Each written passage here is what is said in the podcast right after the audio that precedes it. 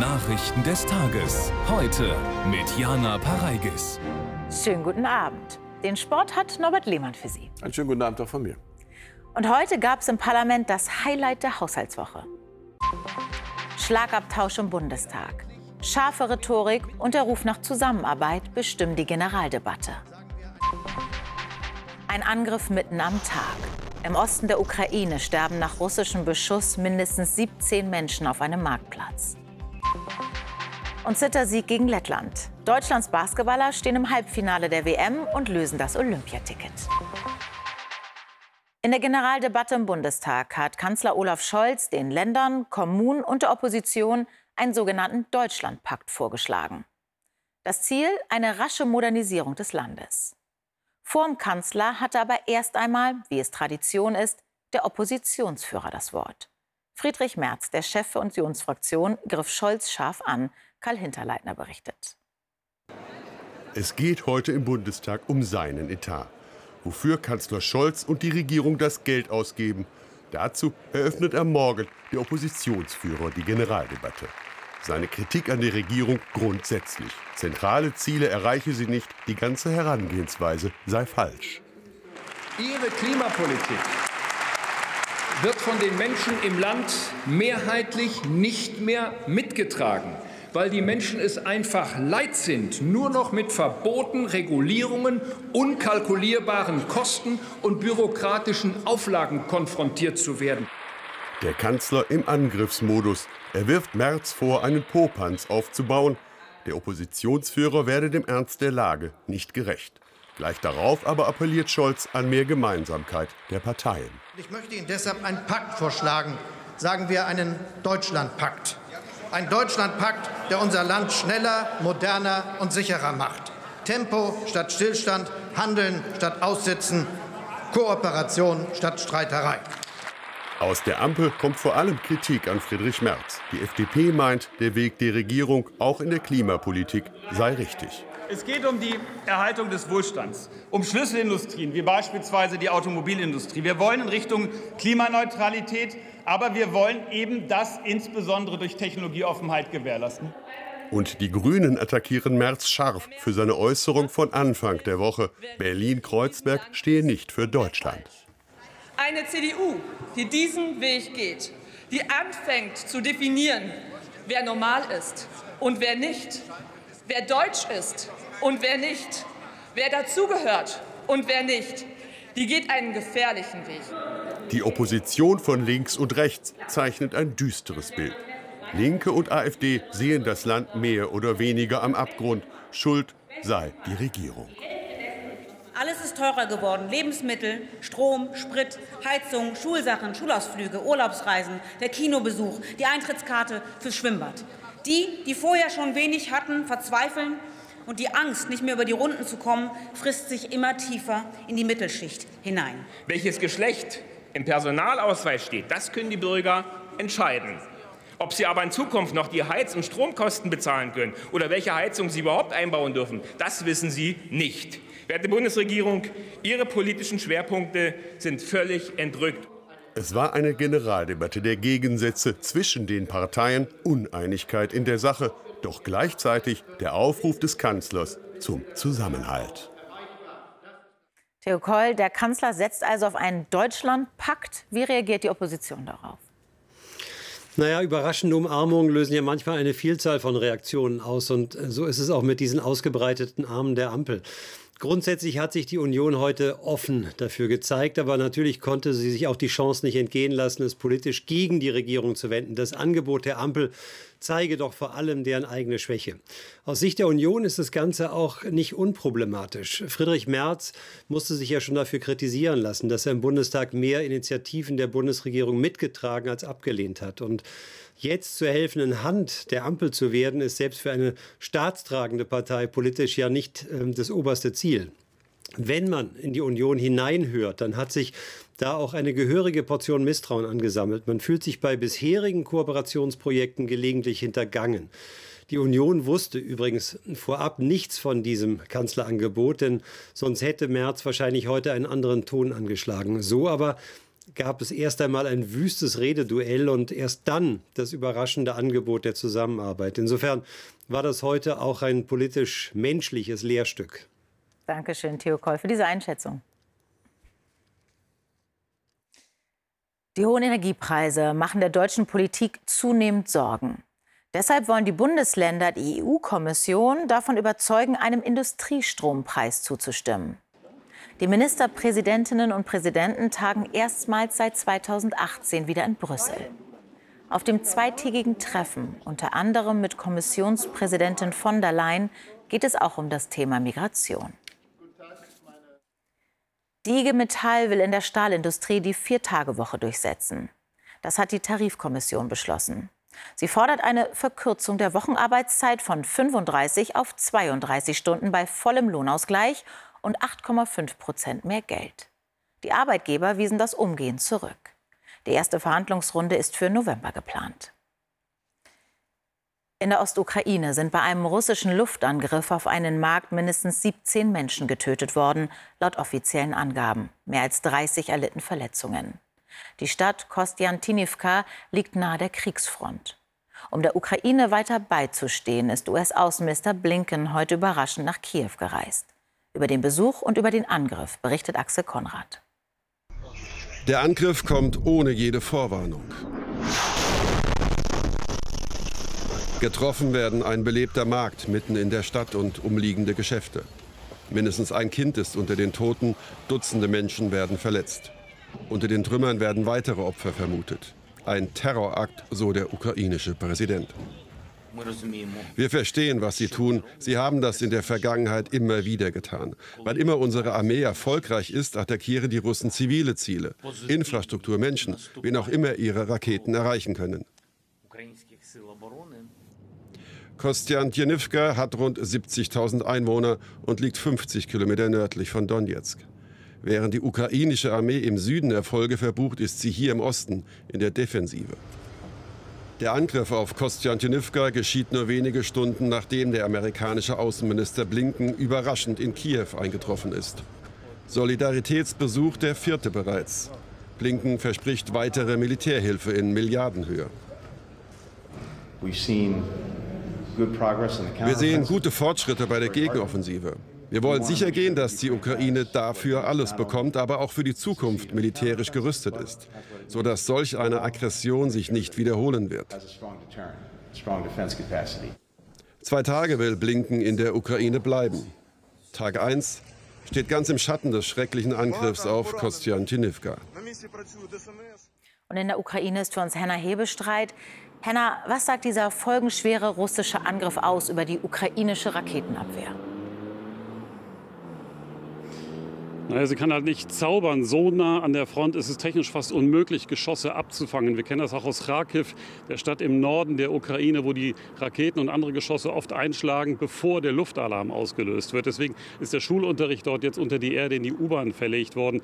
In Kiew ist die Situation etwas anders. Das ist weit genug im Landesinneren. Da hat die Luftabwehr ausreichend Zeit, sich auf die Geschosse einzustellen und schafft es fast 100 Prozent der Angriffe abzuwehren. In, Konstantinivka gehen fast täglich Raketen und Geschosse runter und es sterben fast täglich ein, zwei, drei Menschen. Das ist dort schrecklicher Kriegsalltag. Jetzt auf dem Markt mit so vielen Toten hat die Welt einmal mehr erfahren, dass die Menschen in der Ukraine tagtäglich in Lebensgefahr schweben. Danke, Herr Hebestreit. Seit Tagen leidet Südosteuropa unter extremen Unwettern mit Stark- und Dauerregen. Die Zahl der Toten stieg mittlerweile auf zwölf. Fachleute sprechen von einer Situation ähnlich wie im Ahrtal vor zwei Jahren, nur mit einem Vielfachen der Regenmenge.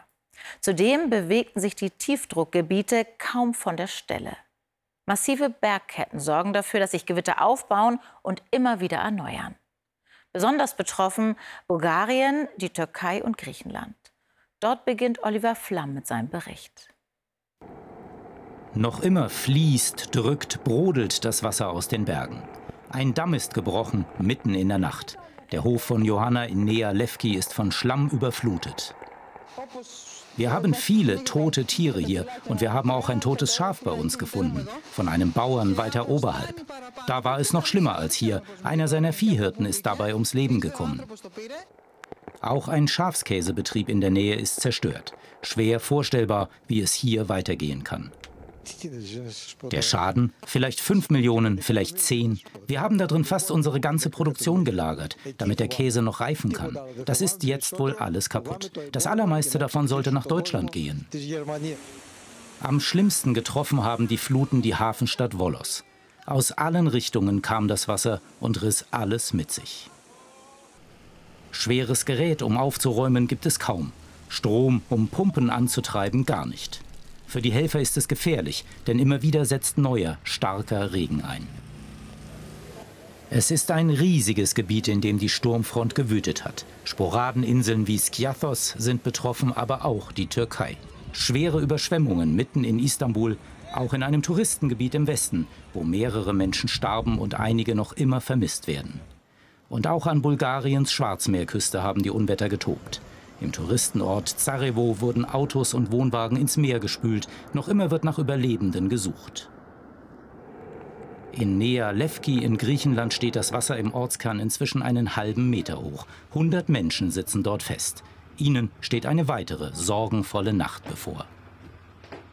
Und vor Ort in Griechenland ist Annette Hilsenbeck. Wie ist die Lage aktuell? Auf was müssen sich die Menschen einstellen?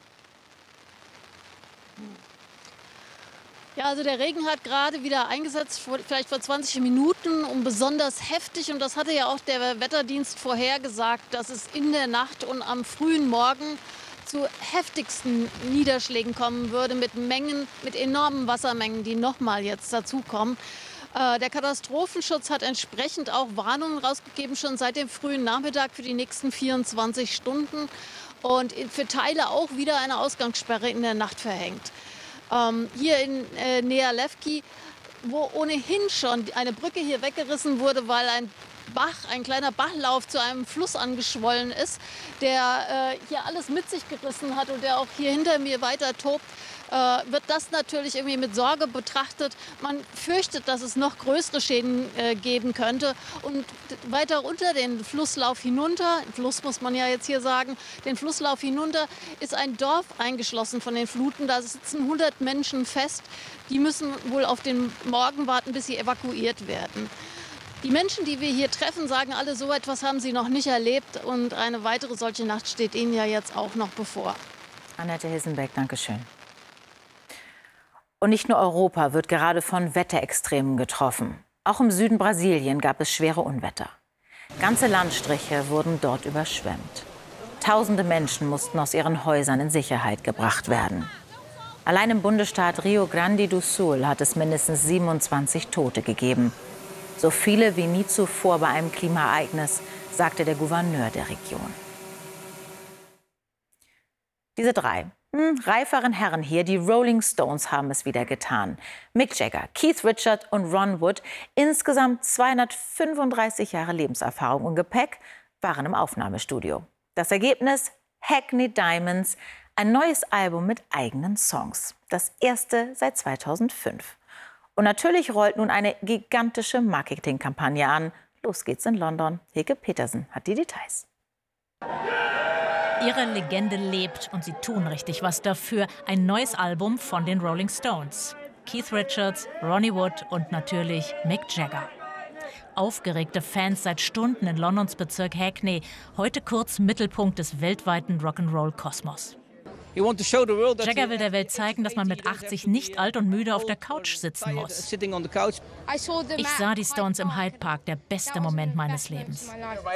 US-Talkshow-Star Jimmy Fallon ist Gastgeber der Bühnenshow für die neue Platte Hackney Diamonds. 18 Jahre ist es her, dass sie zuletzt eigene Songs rausbrachten. Die heiße Botschaft heute weltweit im Livestream. Ihre allererste Platte bewarben sie noch so. Da waren zwei Musikjournalisten, denen haben wir ein Bier gekauft und gesagt, hier ist unser Album, hört mal rein. Und dann sind wir raus aus dem Pub. Das war's. Die 1962 gegründete Band ist eine der erfolgreichsten und langlebigsten in der Geschichte des Rock.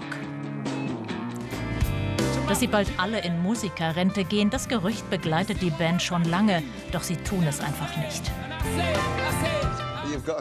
Du musst deine Finger beweglich halten. In unserem Alter muss irgendwie alles an dir in Bewegung bleiben. Ein Song wurde heute schon veröffentlicht, Angry. Der Rest dann im Oktober.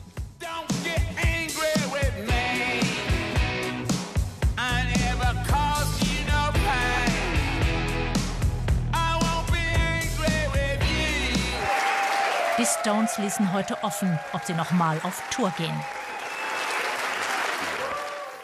Jetzt gehen wir zum anderen Auftritt zur Basketball-WM. Norbert, da steht das deutsche Team ja jetzt im Halbfinale. Ja, erstmals wieder seit 21 Jahren nach dem Krimi heute Mittag in Manila gegen Lettland. Ein Zittersieg, 81 zu 79 mit einem starken Comeback vom zuvor verletzten Franz Wagner. Halbfinalgegner am Freitag, die USA. Kaum auszuhalten die Spannung in der letzten Minute. Deutschland in Weiß hat eine komfortable Führung fast schon verspielt. Nur noch zwei Punkte Vorsprung. Und dann kann der heute arg schwächelnde Kapitän Dennis Schröder nicht für die Vorentscheidung sorgen. Nur noch sieben Sekunden. Wenn Davis Bertans jetzt aus der Distanz trifft, ist Deutschland geschlagen. Das war knapp. Deutschland im Glück, die Letten untröstlich. Also es gibt selten Spiele, wo ich wirklich nervlich bis am Ende bin, aber heute war so war eins dieser Spiele. Es ist aber auch das Spiel des Franz Wagner. Zurückgekehrt nach Knöchelverletzung kompensiert der 22-Jährige den schwachen Auftritt von Schröder und wird zum Man of the Match. Deutschland hat mit Erreichen des Halbfinales auch die Olympia-Qualifikation geschafft. Die spanische Fußballnationalspielerin Jennifer Hermoso hat Strafanzeige gegen Verbandspräsident Luis Rubiales erstattet. Der hatte sie bei der WM-Siegesfeier in Sydney unvermittelt auf den Mund geküsst. Hermoso hatte das unmittelbar danach scharf kritisiert. Die FIFA suspendierte daraufhin Rubiales, der bislang aber einen Rücktritt abgelehnt hat. Am Samstag das erste von zwei wichtigen Testspielen der DFB-Auswahl in Wolfsburg gegen Japan. Zurück im Team BVB-Verteidiger Niklas Süle, der zuletzt vom Bundestrainer Hansi Flick nicht mehr berücksichtigt worden war.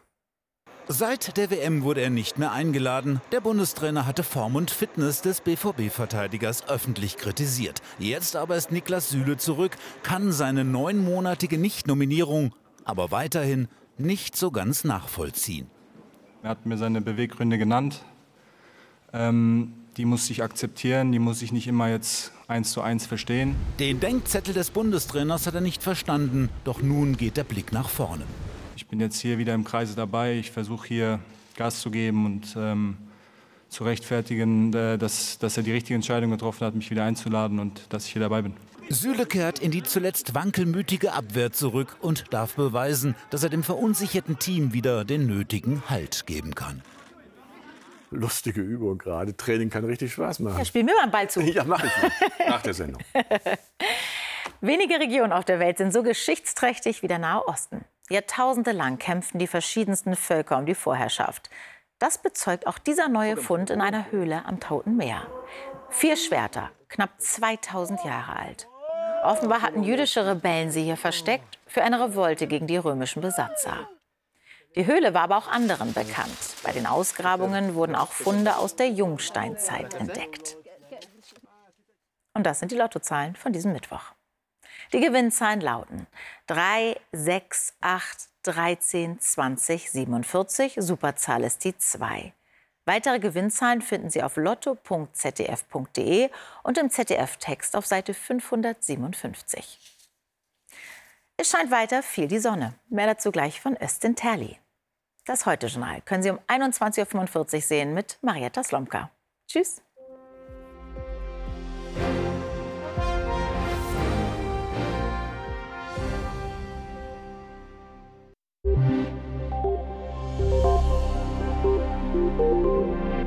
Schönen guten Abend und herzlich willkommen zum Wetter.